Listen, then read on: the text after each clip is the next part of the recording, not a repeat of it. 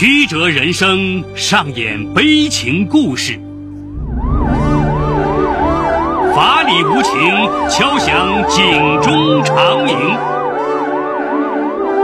梁辉说法。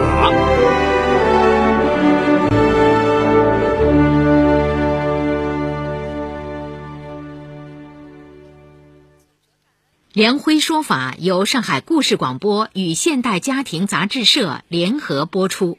好故事，好声音。听众朋友，大家好，我是梁辉，欢迎收听梁辉说法。今天我要给大家讲这么个故事，叫《钱色双失：疯狂的保姆》。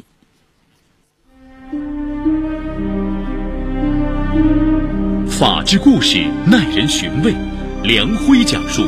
不容错过。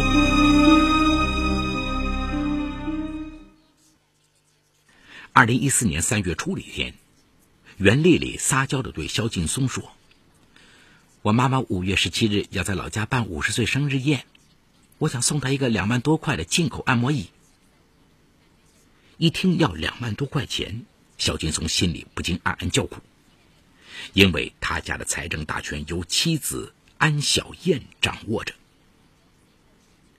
萧劲松出生在甘肃天水，一九九八年考取了北京一所大学。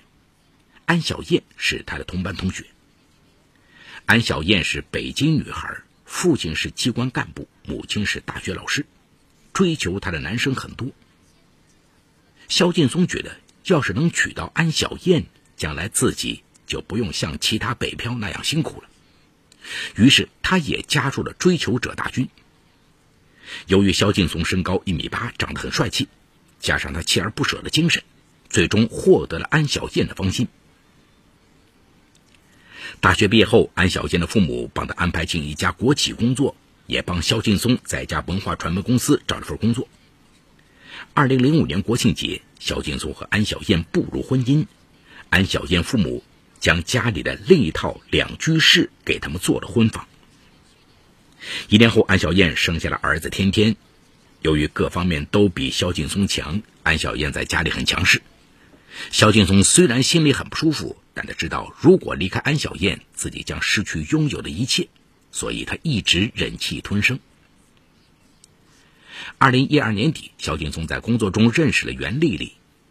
袁丽丽二十三岁，浙江人，在北京做平面模特。萧劲松一下子就爱上了她。在萧劲松的攻势下，袁丽丽做了他的情人。虽然他知道萧劲松有家庭，但他觉得在北京有这样一个男人做依靠，自己可以活得轻松许多。而且他自信，将来萧劲松一定会娶她。为了能让袁丽丽心甘情愿地留在自己身边，萧劲松在她面前尽量表现得非常慷慨大方。可是家里的钱都由安小燕掌握着，他只能悄悄在外面挣外快。用小金库的钱来满足与袁丽丽在一起时的开销。这一次，袁丽丽张口就要两万多，而此时萧劲松的小金库没有那么多钱。萧劲松不愿意拒绝袁丽丽，怕她离开自己，可到哪儿去弄这么多钱呢？想来想去啊，萧劲松想到了一个主意。安小燕生完孩子上班后，他们请了个保姆张红琴。张红琴的丈夫在一次工伤中死亡，两个孩子留在老家由爷爷奶奶照顾。张红琴勤快能干，把天天照顾的无微不至。肖劲松和安小燕对她很放心。肖劲松知道张红琴要养两个孩子很缺钱，他很在乎钱，便想利用一下她。肖劲松的计划是让张红琴带着天天躲出去，然后假装对安小燕称被绑架。从安小燕那里弄一笔赎金，他再从中分给张红琴一部分。可怎么才能让张红琴配合自己演这出戏呢？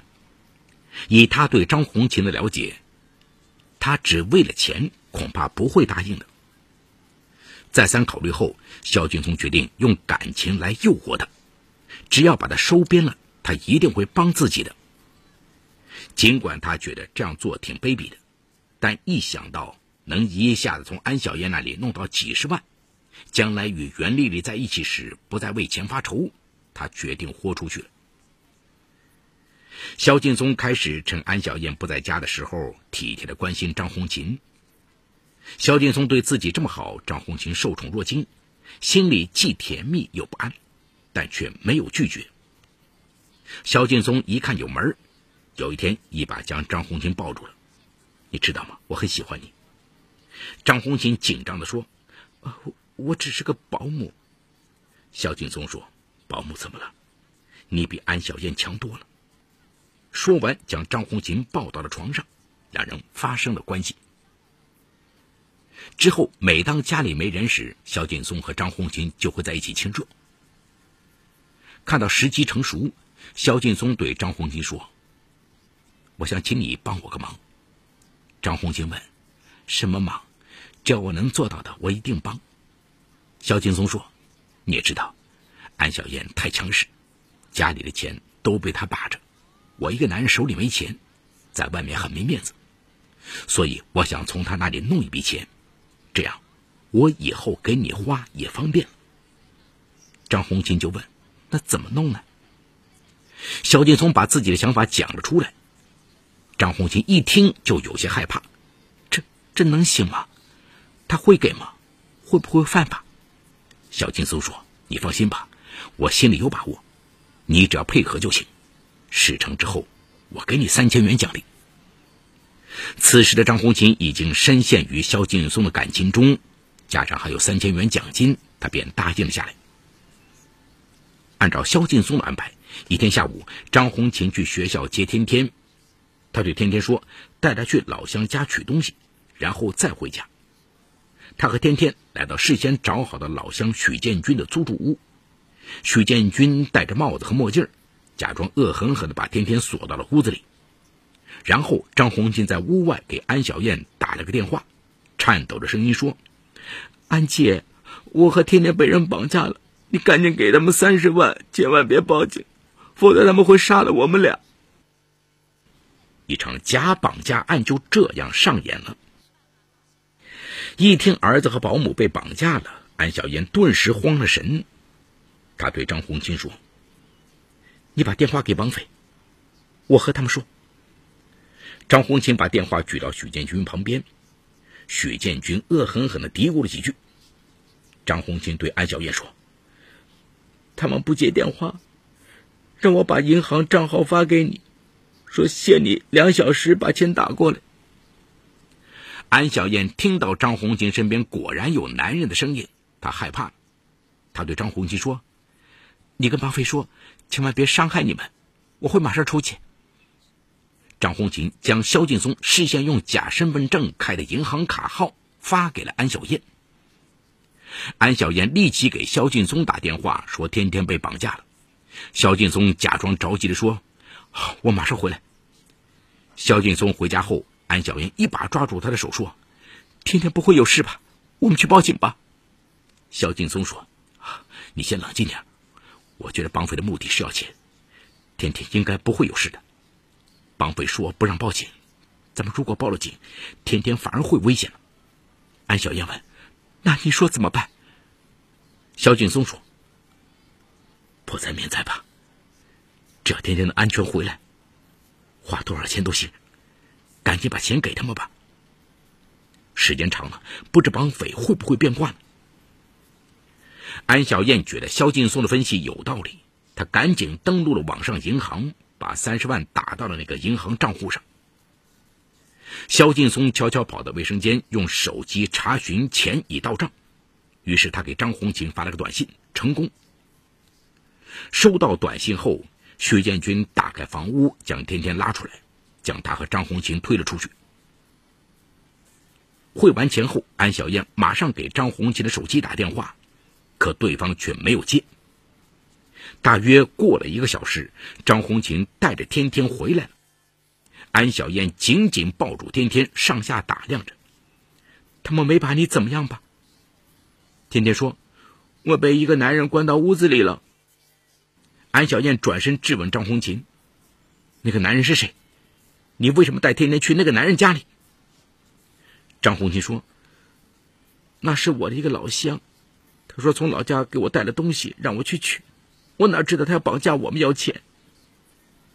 萧劲松在一旁赶紧说：“啊，算了，这不能怪小张。”安小燕说：“我们去报警，让警察去抓他。”张红琴说：“这个老乡坐过牢，如果报了警，说不定以后还会伤害天天的。”萧劲松对安小燕说：“天天已经回来了，就别再惹事了。”安小燕只好作罢。事后，萧劲松给了张红琴三千元，就让张红琴给了许建军两千元。目的达到了，萧劲松也不再对张红琴投入感情了。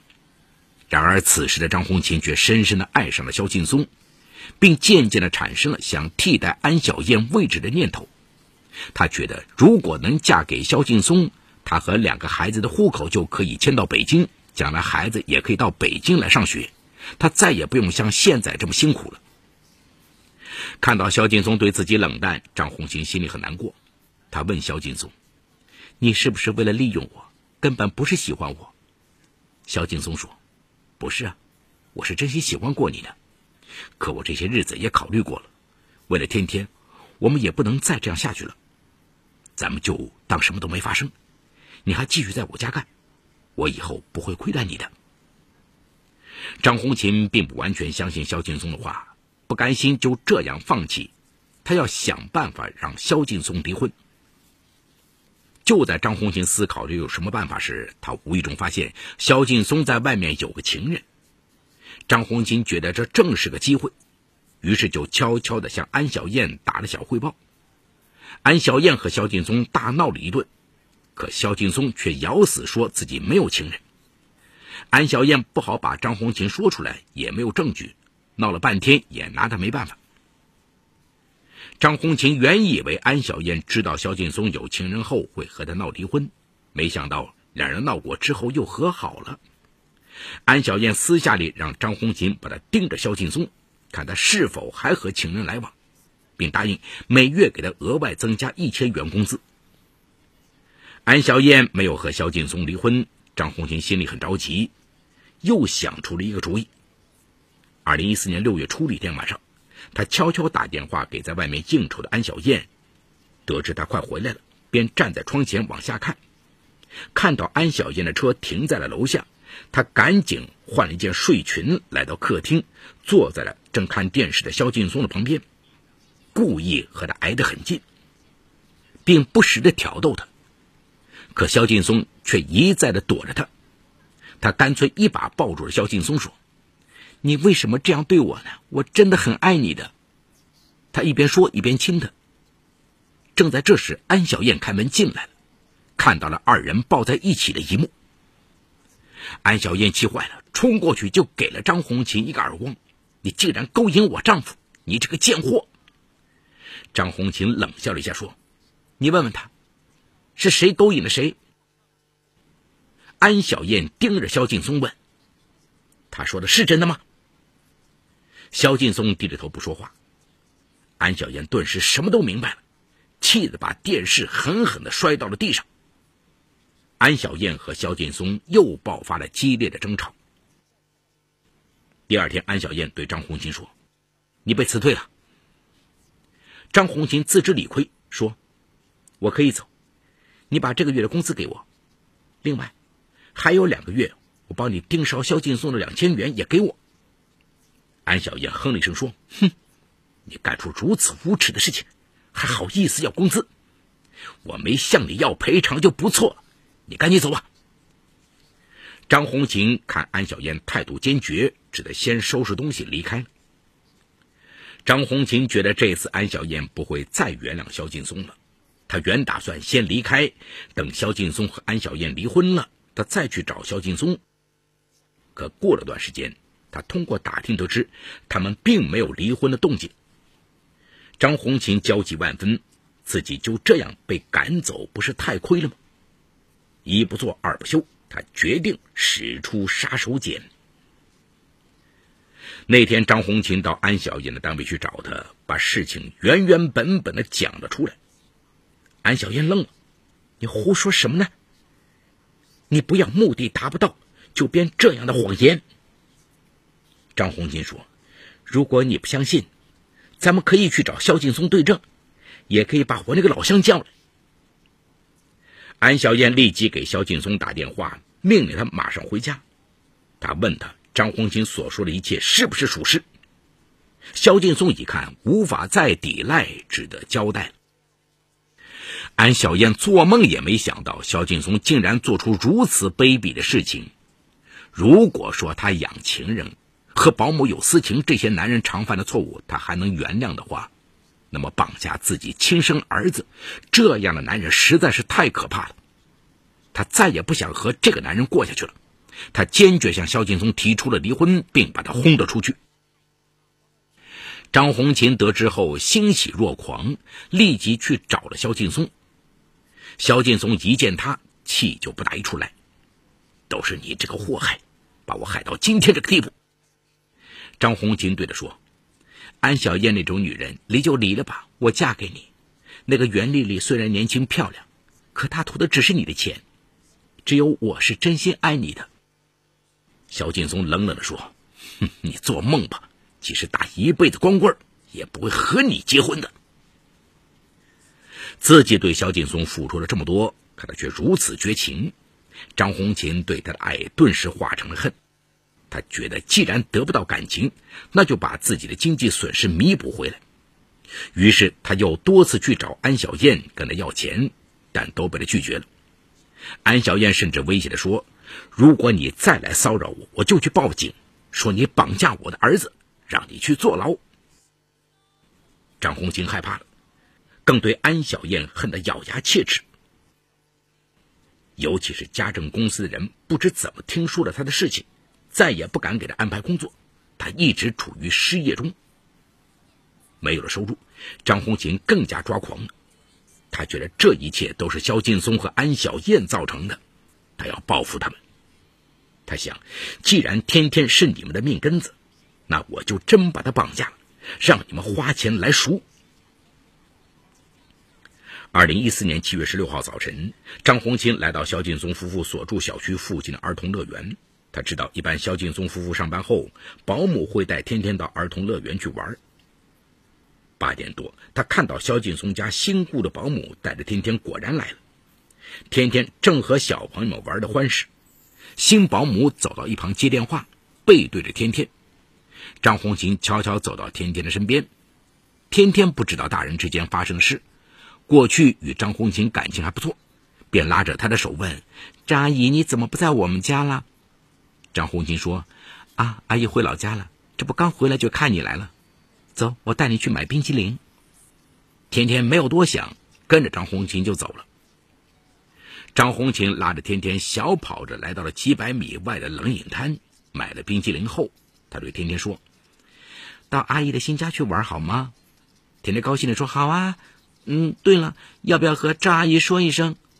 张红琴说：“啊，不用，我给她打个电话就行了。”张红琴把天天带到了自己在东五环外租的一间平房，一进屋就把天天的嘴用毛巾堵上了，并用绳子把他捆到了桌子腿上。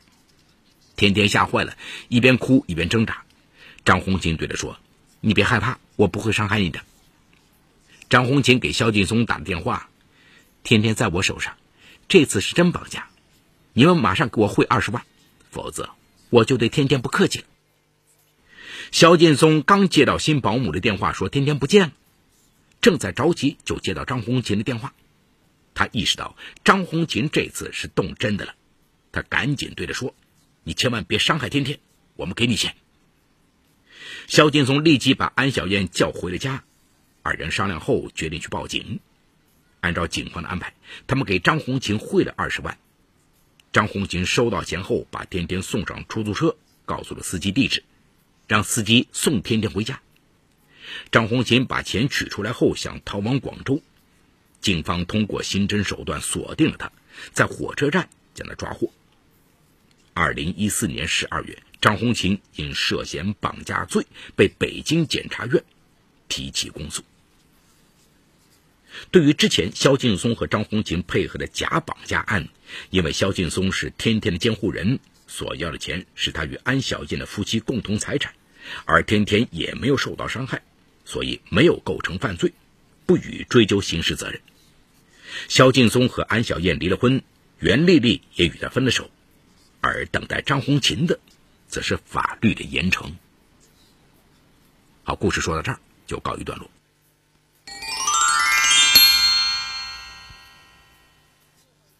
结合整个故事来看，萧劲松是个自私自利的人。他与安小燕结婚是为了获得体面的生活和稳定的工作，为了找回面子和自尊心，他找了无依无靠的袁丽丽做情人。但在日复一日的慷慨之下，情人对于金钱的欲望逐渐加重。肖劲松仅有的一点小金库已经维持不了他在袁丽丽面前的形象。为了金钱和美色，他开始丧失理智和人伦道德。他为了从安小燕那里拿到钱，将主意打到了自己亲生孩子的头上。为了让最有作案便利的保姆成为自己的帮凶，他不惜以自己作为诱饵，将张红琴也拖入肉欲的漩涡，还让张红琴误以为两人之间存在真实的感情。此后，张红琴对萧劲松百依百顺，答应配合实施万元赎金。萧劲松达到目的之后，就失去了往日那种维系他与张红琴感情的热情。但张红琴此时已经不可自拔，她不甘心萧劲松的若无其事，想要取代安小燕的位置，以获得优越的生活条件。于是，张红琴在安小燕的面前将萧劲松出轨在外、绑架骗钱等丑事一一挑明。原想这下他们必定离婚，哪知道萧劲松对他根本是弃若敝履。恼羞成怒下的张红琴，为了报复萧劲松，对无辜的孩子实施了一次真正的绑架。绑架是一种暴力程度极高的犯罪行为。根据我国刑法第二百三十九条第一款的规定，以勒索财物为目的的绑架他人的，或者绑架他人作为人质的，处十年以上有期徒刑或者无期徒刑，并处罚金或者没收财产；致使被绑架人死亡或者杀害被绑架人的，处死刑并处没收财产。因为肖劲松勒索的实际上是他与安小燕在婚姻关系存续期间的夫妻共同财产，所以其行为并不符合法律意义上的绑架罪。但张红琴配合肖劲松实施了绑架行为，从中获得利益，因此他的前后次行为已分别构成绑架罪，将依法承担刑事责任。肖劲松和张红琴都系出于自己个人利益和欲望。所做出的行为均已触及了道德和法律的禁区。等他们想收手的时候，才发现已经事态失控，覆水难收，给许多无辜的人造成了严重的伤害。